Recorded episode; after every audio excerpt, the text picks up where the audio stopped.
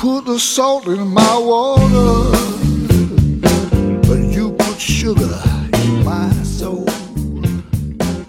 I can't fight you. 这里是互社电台，我们就跟预告的一样，今天来跟大家品啤酒。然后我们今天邀请到了很重量级的嘉宾，他是北京的一个非常有名的精酿酒吧北平机器的联合创始人之一，然后也是北京自酿协会的前任会长，同时他也是现任的 CCTV 农业频道的一个主持人。对，大家好，他叫李威，李威老师你好。各位好，各位好。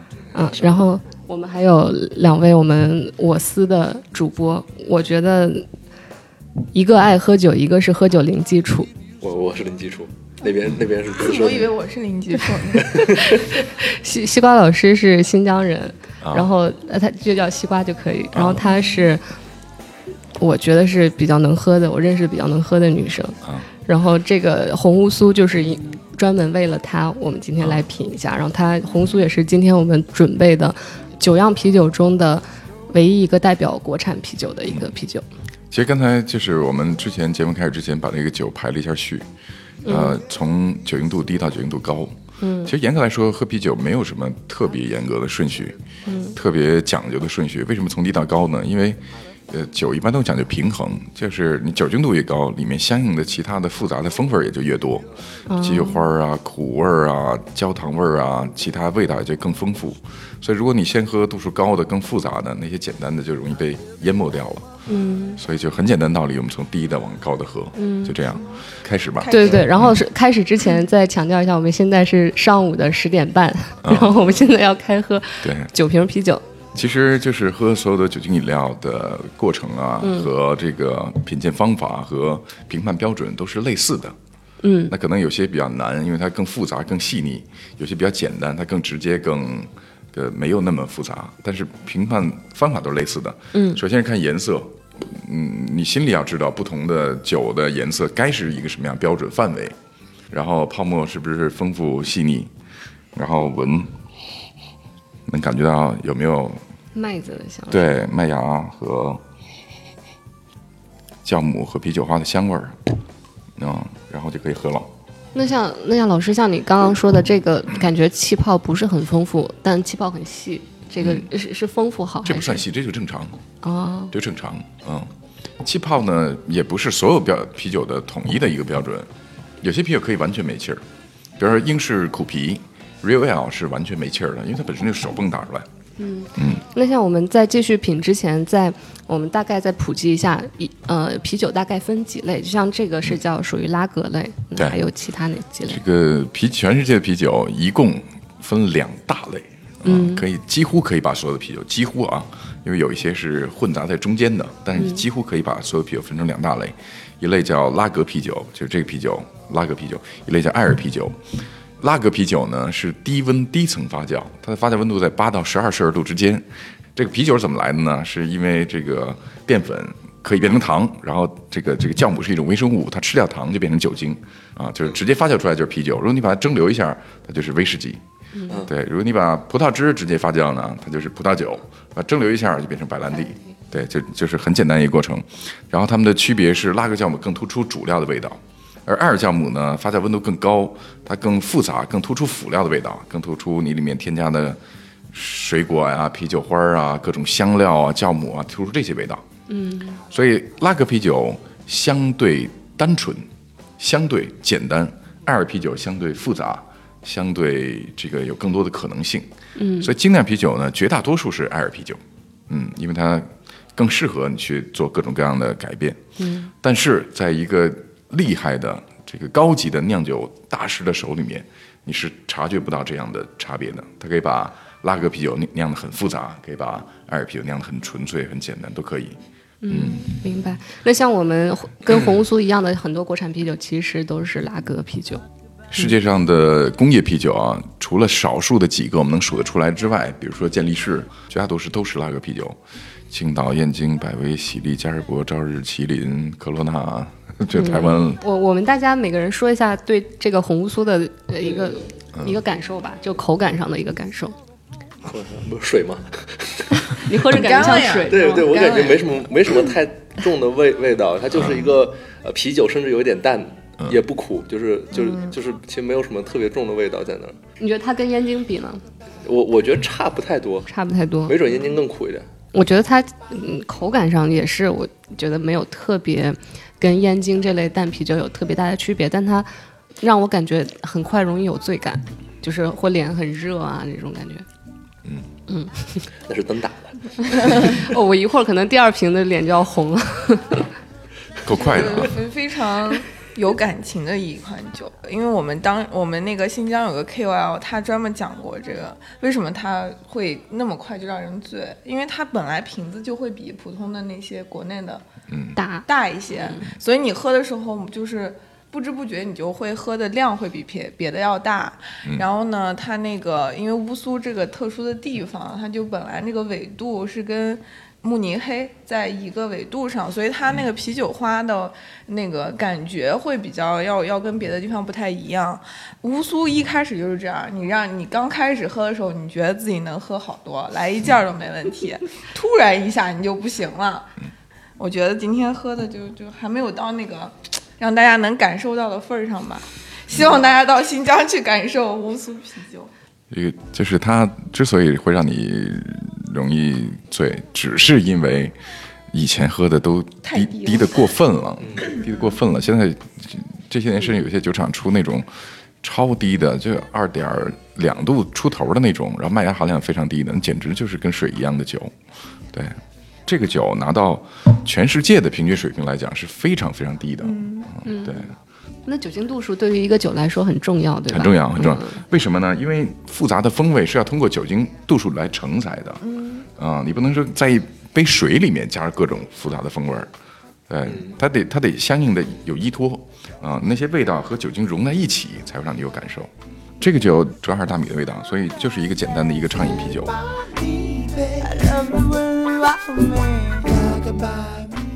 那我们来第二第二个，嗯，哎，老师，这个这个杯里面它会有个小球球，那个是干嘛用的？那个是呃，如果我没记错的话，它应该是健力士公司的一个发明专利。哦，那是一个氮气球，在你拉开这个易拉罐的时候，它会在里面自动释放氮气。目的是呃，它的目的是让泡沫更细腻，更细腻，不是更丰富。这为什么要更细腻呢？因为呃，深色啤酒和浅色啤酒是怎么来的？很简单，是由麦芽的烘烤温度带来的。不是你生麦芽没法用来这个做啤酒啊，你必须得弄熟。那比如弄四五分熟，这个麦芽就是浅色的；你弄个七八分熟、八九分熟，它就是棕色的或者红色的。那你要深色怎么办？就把它烤焦、烤糊，烤十三分熟、十五分熟，大火去完全焦透了，出来这个酒就是就是深色的或者黑色的。那深色啤酒什么样特点呢？就是因为你过当的烘烤带来的焦糖的味道、烘焙的味道，呃，产生的一些类似咖啡和坚果之类的味道都会带衍生出来。你烤的这个时间越久，烤的火力越大，会让你有更润滑的感觉。啊，不是说度数啊，只是口感，不是说度数。润滑是什么呢？就是氮气是一种不溶于水的一个惰性气体，它不是给你沙口的感觉，它给你细腻的，呃，如同奶油般的这种口感。本来深色啤酒就会带给你润滑，而不是清爽的口感。那再加上氮气，就会加加重那种口感。所以氮气呢，就比较适合深色的啤酒。嗯，这个酒有很多值得可说的背景。嗯，这是一个石涛啤酒，啤酒的度数跟颜色无关。就我们可以看到啊，这酒竟然仅次于乌苏之后，就是深色啤酒，但是其实它很淡，嗯，啊，就只是酒精度很淡。哎，至今在酒吧里还有很多人说，哎，别给我来那深色的，那不行，太重，一下就醉了。其实一点关系没有。这个酒我知道一个典故，就是吉尼斯纪录就是这个啤酒。对，嗯，这个它有点像这个米其林这个创始经过啊，那知知道米其林是个轮胎，啊，为了让大家出去吃喝玩乐，开始写米其林指南，因为你跑得越远，轮胎卖得越多。这个吉尼斯呢是一个类似的故事。这个一百多年前，这个吉尼斯酒厂的老板发现，这个这个人类在喝大了之后呢，都会干相同的一件事情，就是吹牛逼。这个我曾经如何如何，我哥们儿曾经如何如何。好，那个吉尼斯酒厂的老板说，这样，我出钱，咱们酒醒了以后真来一下，嗯，啊，如果能达到那个呢，就把你列在这个榜上，啊，咱们就说一个谁最能干什么事儿的榜，就是不要喝完酒之后说，喝酒之后你得兑现一下，这就是吉尼斯世界纪录的来源。嗯，然后呢，因为它进入中国的时间不同，而且是不同的公司在运作，所以一个被翻成了健力士啤酒，一个被翻成了吉尼斯世界纪录，其实都是一个公司创始的。嗯，然后这个酒为什么叫世涛啤酒呢？有人知道吗？不知道。它是一款来自爱尔兰的啤酒。对，来自爱尔兰的世涛啤酒呢，它前身是英国的一个经典啤酒，叫波特。呃，英国的主要的这个工人阶层呢，都是这个，因为是岛国，所以码头工人阶层是一个很大的一个工人群体。那供给他们的啤酒就被叫做 porter，就码头工人的意思。所以你可以想象，它是一个其实很清爽、很适合畅饮的一个啤酒。但因为英国的水质很硬，比较适合酿深色啤酒，所以 porter 就是一个度数不高、颜色很深，然后呢很适合畅饮的一个很沙口的那样一个啤酒。然后呢，爱尔兰是一个酒精大国，这大家可能知道啊。爱尔兰有风靡全球的这个大酒节，叫圣帕的圣帕特里克节，每年三月十七号。所以呢，当波特传到爱尔兰的时候，他们觉得这酒不够劲儿，不够劲儿，这个东西得把它弄得再猛一点儿。所以 stout 其实就是基本上和 strong 是同样的词儿。所以他刚开始的时候，就是爱尔兰把这个英国的这个。工人阶层的畅饮的廉价的清爽的深色啤酒，给它做了一个升级，就叫猛烈版的 porter，它开始叫 stout porter，后来就把 porter 就省略了，就只叫前面 stout。那怎么个猛烈法呢？首先酒精度要稍微高一点，要更多的这个焦香烘烤麦芽，里面更多的焦糖味儿、烘烤味儿、烘焙味儿，就就这些东西更叠加。到底是比它强多少？到底是比它浓多少？很难讲的，只能是知道它历史。所以它中间是一个很模糊的一条线，porter 跟 stout，就你觉得这酒能畅饮就是 porter，哎，你觉得这酒好像有点浓，这就是 stout，就这么就是这个意思。好，那我们都差不多喝完了，然后从国荣开始再你再说一下。哦，我我说我很喜欢它的那个闻闻的那个味道，其实喝进去了之后，呃，我我首先我觉得味可能味道还不是重。就是没有什么苦味儿啊，确实是你感觉那个有一些惰性的气体在 嘴里面回荡，对，但是呃，它没有什么具体的味道，但是它很香。我刚喝进去的时候，觉得它相对于一般啤酒有点像淡淡的糖浆的那个入口的感觉，嗯嗯，就很很贴你的舌头。嗯，我我是挺喜欢这个啤酒，因为。它就是像刚刚您说有一股咖啡味儿，但它其实喝进去之后，它那个在嘴里留的那个味道不是苦的，嗯，所以我还挺喜欢，就我比较喜欢味道重一点的酒。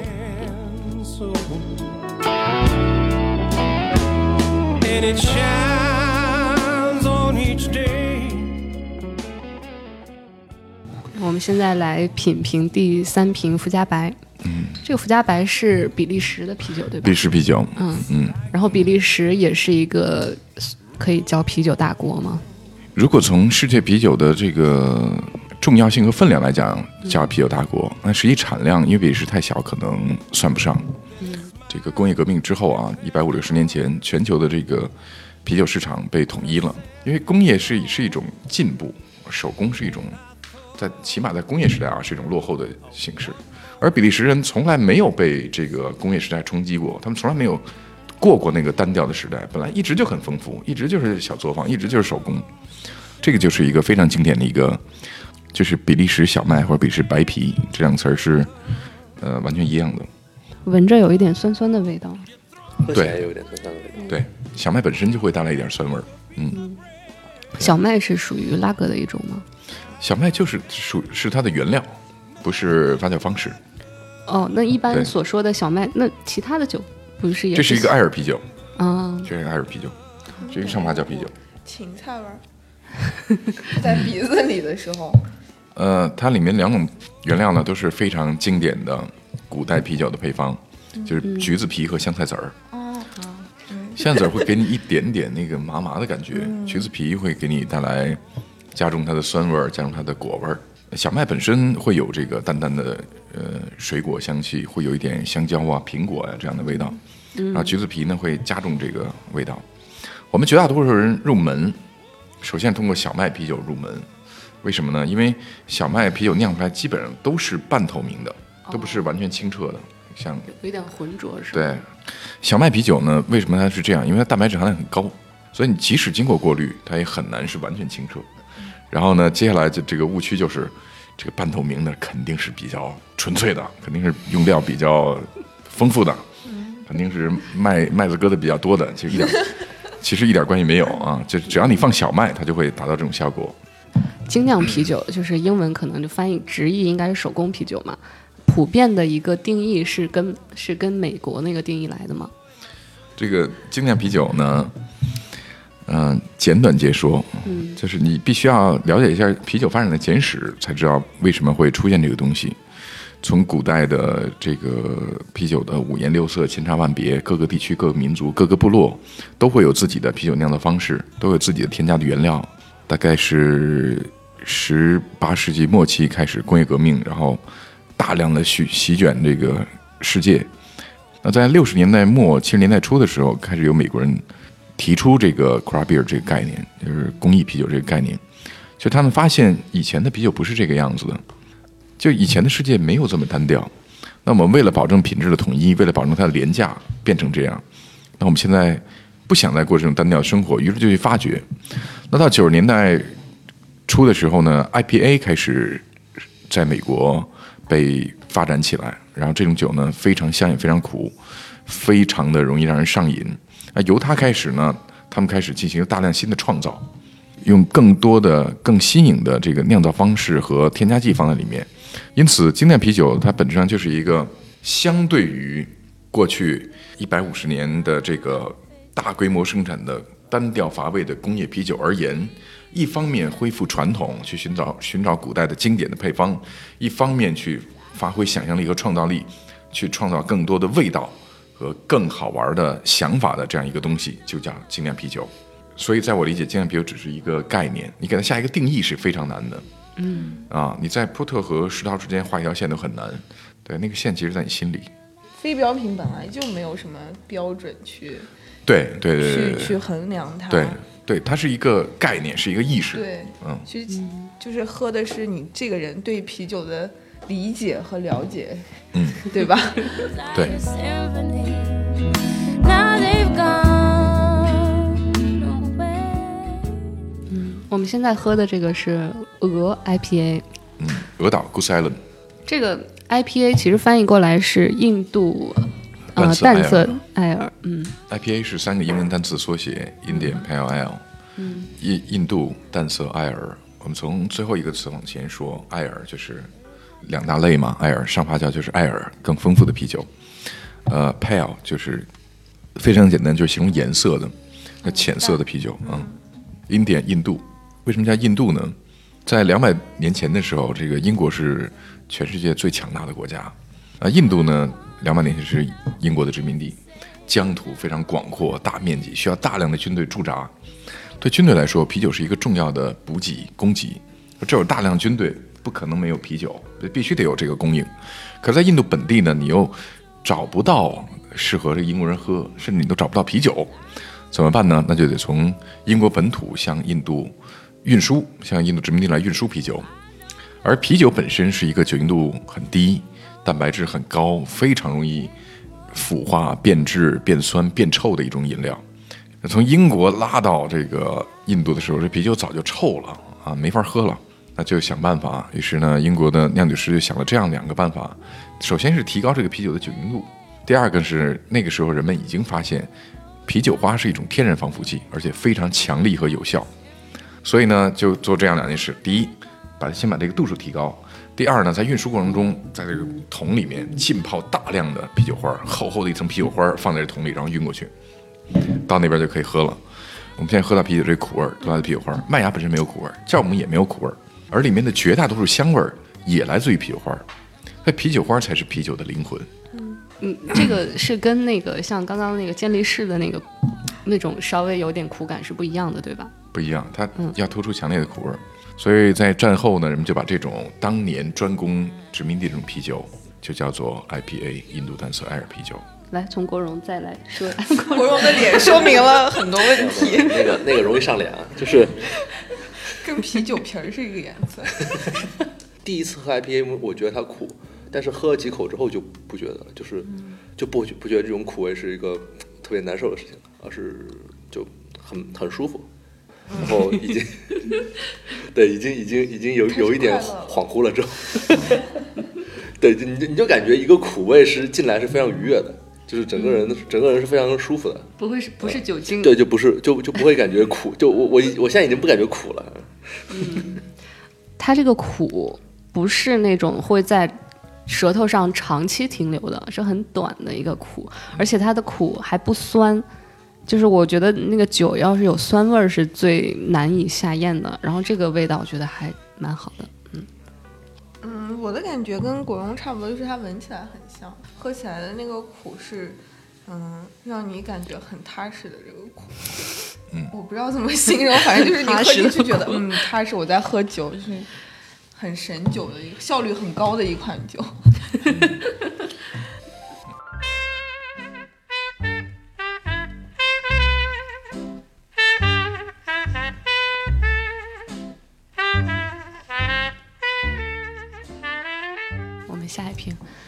这个 IPA 所有也都是不不是很透明的这种。这不是，这不是 IPA，这是一个 Belgian Brown Ale，比利时的棕色或者红色艾尔。哦，你直接说红塞尔，它不对啊，就是因为红塞尔也是各种味道。但你说 Belgian Brown Ale，就知道它大概什么味儿了。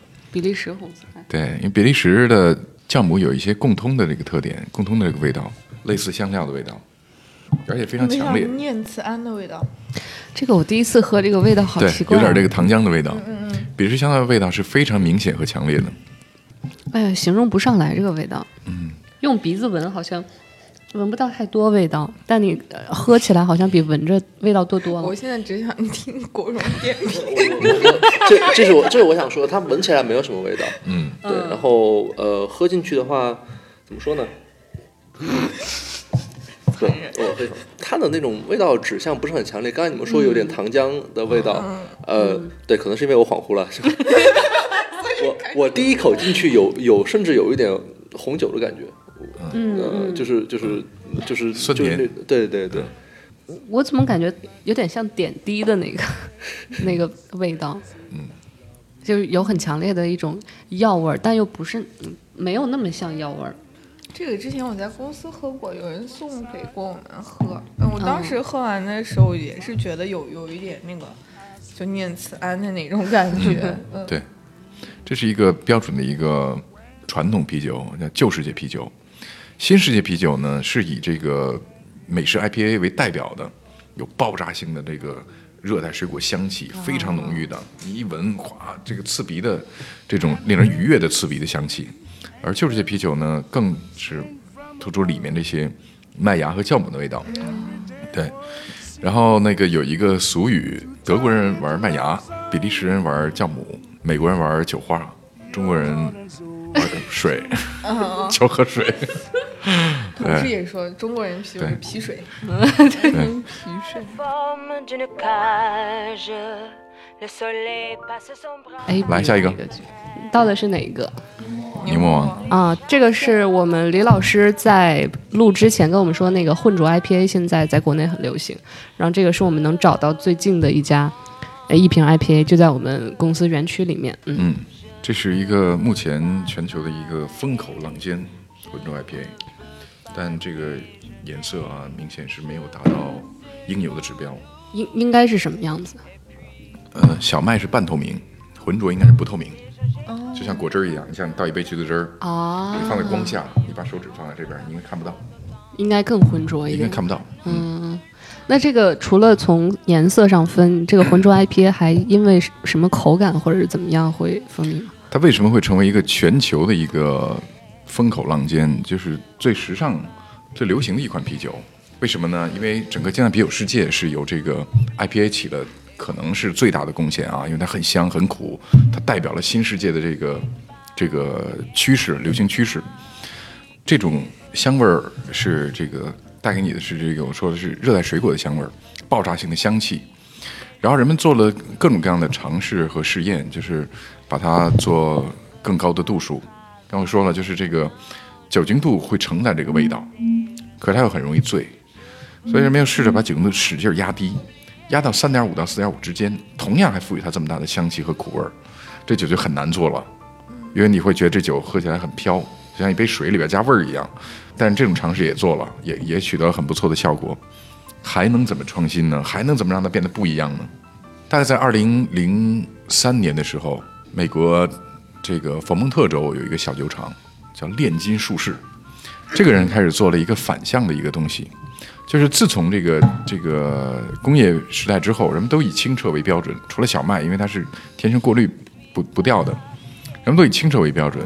清澈会给你带来更清爽、更更更舒服的口感，而浑浊往往带来是更多杂质的味道。他用这个不同的酵母和这个小麦和燕麦的添加，让这酒变得很浑。然后呢，做出了一款就是非常非常浑浊的 IPA。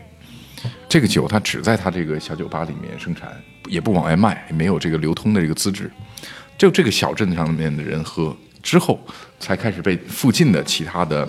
这个城市啊，这个附近其他州的人知道，因为佛蒙特州本来也不是一个很发达、能够引领流行趋势的一个地方。然后呢，附近有两个酒厂开始就模仿这个风格来出这个酒，酒厂把这个酒给推上了一个巅峰，疯狂追捧这个酒。然后呢，直到今年的三月份，这个酿酒者协会 BA 就是官方组织才把它列入到这个啤酒的范围之内。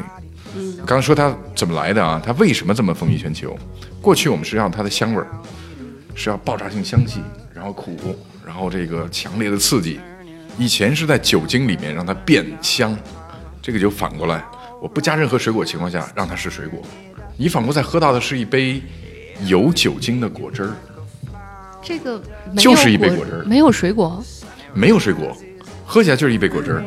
当时我就觉得是有什么水果，有什么橘子之类的。这个这个在嘴里面的味道，就喝咽下去之后的味道，也还是水果的味道。完全没有水果。那这个是这个味道是来自酒花还是酵母？来自啤酒花。嗯，来自啤酒花、酵母和小麦的一些综合的味道。就这个，如果要是不浑浊，就不会有这个味道。呃，浑浊不是它的噱头，就是不是为了浑浊而浑浊，是因为浑浊能够把它的精油给它锁在这个酒体中间。而这个精油会给你带来水果的感受，就是感觉刚才那种味觉就很容易被它欺骗，就是嗯，你觉得有水果味。嗯，那我们来下一款啤酒。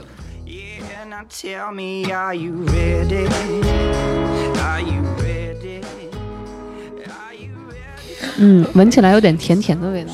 一个左岸酒厂不是我很熟悉的一个酒厂啊，那左岸我理解它应该就是西岸的意思。那，起名叫 Hope Juice，Hope 是啤酒花，Juice 就是呃啤酒花果汁。哦，虽然不是一个浑浊，但是也在追求这个果汁这个感受。对，这个怎么越喝越苦？对，这越喝越苦。嗯，它它必须是相辅相成的。嗯，而实际上这个酒其实喝起来感觉并没有十度。呃，这也是所有好酒的一个共通的一个标准，甭管是啤酒还是红酒还是。呃，各种烈酒、白酒、威士忌等等，就如果你喝一第一下口喝去特别刺激，一口酒精味儿，那它一定不是一个好酒。哦，对，入口顺是一定是一个所有酒的一个评判标准。那以十度这么高酒精度，一般来说它会通过这个甜度和其他方式来掩盖，让你被其他的味道所吸引，而不是被这个酒精所刺激到。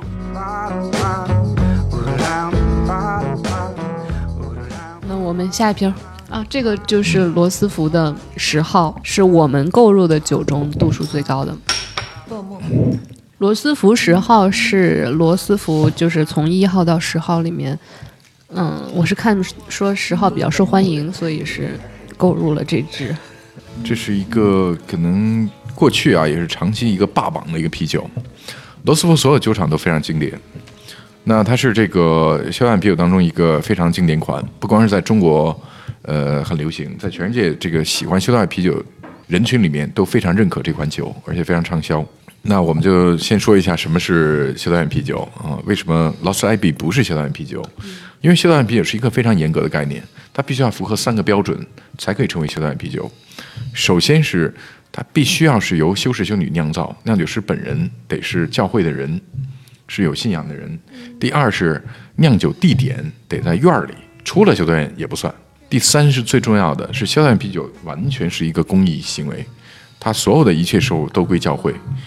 所以这个罗斯福啤酒卖出来也都是归教会的。对，这是这是修道院啤酒的三个硬指标。那老师，这个修道院啤酒往往风味上有什么特代表特征吗？在我理解啊，它主要是这些的这个形容。那它的风格代表特征实际上和比利时啤酒的这个特征是相似的。就比利时这些焦糖味儿啊、酵母味儿啊、这些香料味儿啊，都是修道院啤酒的一个特点。嗯，是相同的。为什么要酿酒？就是你教会你就好好传教嘛。嗯，一六六四年的时候，比利时这些教会开始，我觉得当时应该是服务一些社会公益，作为他们修行当中的一项，就是酿酒。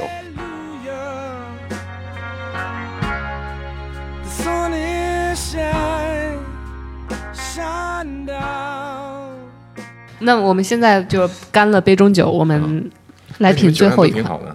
我们最后一款酒是我们李威老师今天自己带过来的一款酒。好，这个 Los Abbey 美国的这个神级酒厂之一，为什么要来这款酒？就是神级酒厂的神级酒是吗？呃，因为我家刚好有。为什么有股馒头味儿？这也是艾尔神级酒厂，是不是有股馒头味儿？我知道你意思，我知道你意思了，哇，这个好有股酸味儿，好酸啊！这是一个野菌艾尔。就是可能就是酵母的味道比较重。这个酒呢是长期以来就是在啤酒世界的鄙视链的最顶端，金字塔塔尖的啤酒。酸味啤酒呢可以分为两大类，一类是添加乳酸菌，另外一种呢要比这个更高级一点，叫做野菌繁殖。这种方式呢，在布鲁塞尔西部的这个一片地区是有这样的传统，这种啤酒叫兰比克啤酒。嗯、是在这个完全开放的情况下，在山洞里面发酵。也就是说，我一锅这个麦芽汁、糖汁扔在这儿了，这附近有什么酵母，有什么细菌，自自己往里一飞，啊，完全不加任何东西，所以他就站在这个鄙视链的最顶端了。不敢相信。我只是，我只是把对 谁愿意来谁来。我只是把一锅这个糖汁儿扔在这儿啊，然后一年以后看它是什么味儿，就就这么一个事儿啊能做。成啥是啥，我就卖嗯了。，就这么一个事儿。对，我们我我做家庭啤酒教室也做了四五年的时间了，就教怎么教大家怎么在家里酿啤酒。嗯，那么每次我们要讲的课的最重要一点就是，一一锅啤酒的成败百分之七十来自于你是不是杀菌、消毒、卫生干净。每一个环节要彻底清洗，任何细菌都会破坏啤酒的风味，知道吗？每次讲课这是最重要一点，啤酒做的好不好，百分之七十在于这些，百分之三十在于你的手艺。嗯啊，那这个是这个什么呢？什么杀菌，什么消毒，什么什么控制，什么一锅糖水往那儿一扔，一年以后看它是什么。所以我觉得这个老板真的很佛系，就睡睡一年对呀起来，哎，我的啤酒今天这样，来对一下，对一下，然后卖。哎，感觉很浪漫哎。对，然后我们现在喝这个酒呢，不能叫兰贝克，是因为它是产地限定，对，所以我们这个就叫 Wild East Ale，野菌艾尔。哎，老师，这个我刚才品感觉这个二二氧化碳这个气泡的感觉很强烈。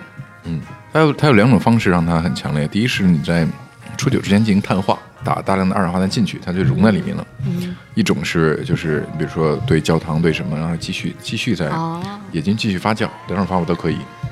嗯真的好酸。嗯，但但挺挺好的，特别特别醒脑。这种酸跟那个就是咖啡和啤酒里边那个酸还不一样，这个是果酸的那种酸。对，嗯柠檬酸。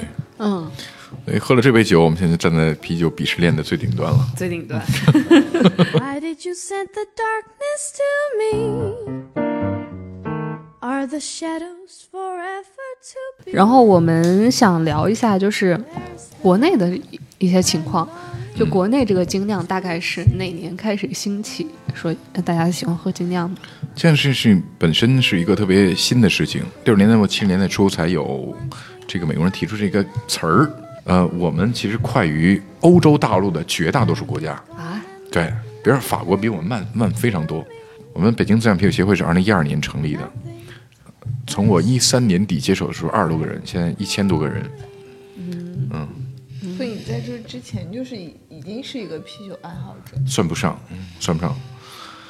在之前呢，我算是一个一个比较典型的中国的呃喝酒的男性，就是这个能喝很多酒，但是不爱喝酒，就是觉得酒不好喝，不好喝。罚酒就是用来被罚的，嗯就是它是一个纯粹是一个气氛工具，就是嗯哥们儿聚会、朋友聚会、应酬，你得有酒，要不然大家打不开这个场面嘛，是吧？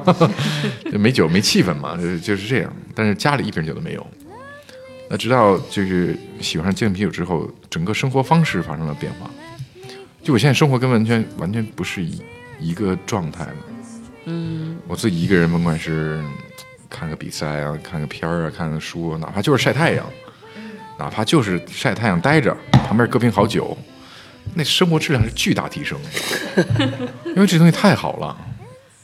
那那好，那我们今天的胡扯电台就到这里，然后以及我们今天特殊录制了一个可视的呃胡扯电台，然后今天算是第一次尝试。媳妇儿是吗？好，那给掉粉洗。下粉儿。那好，今天节目就到这里，好，大家再见，拜拜。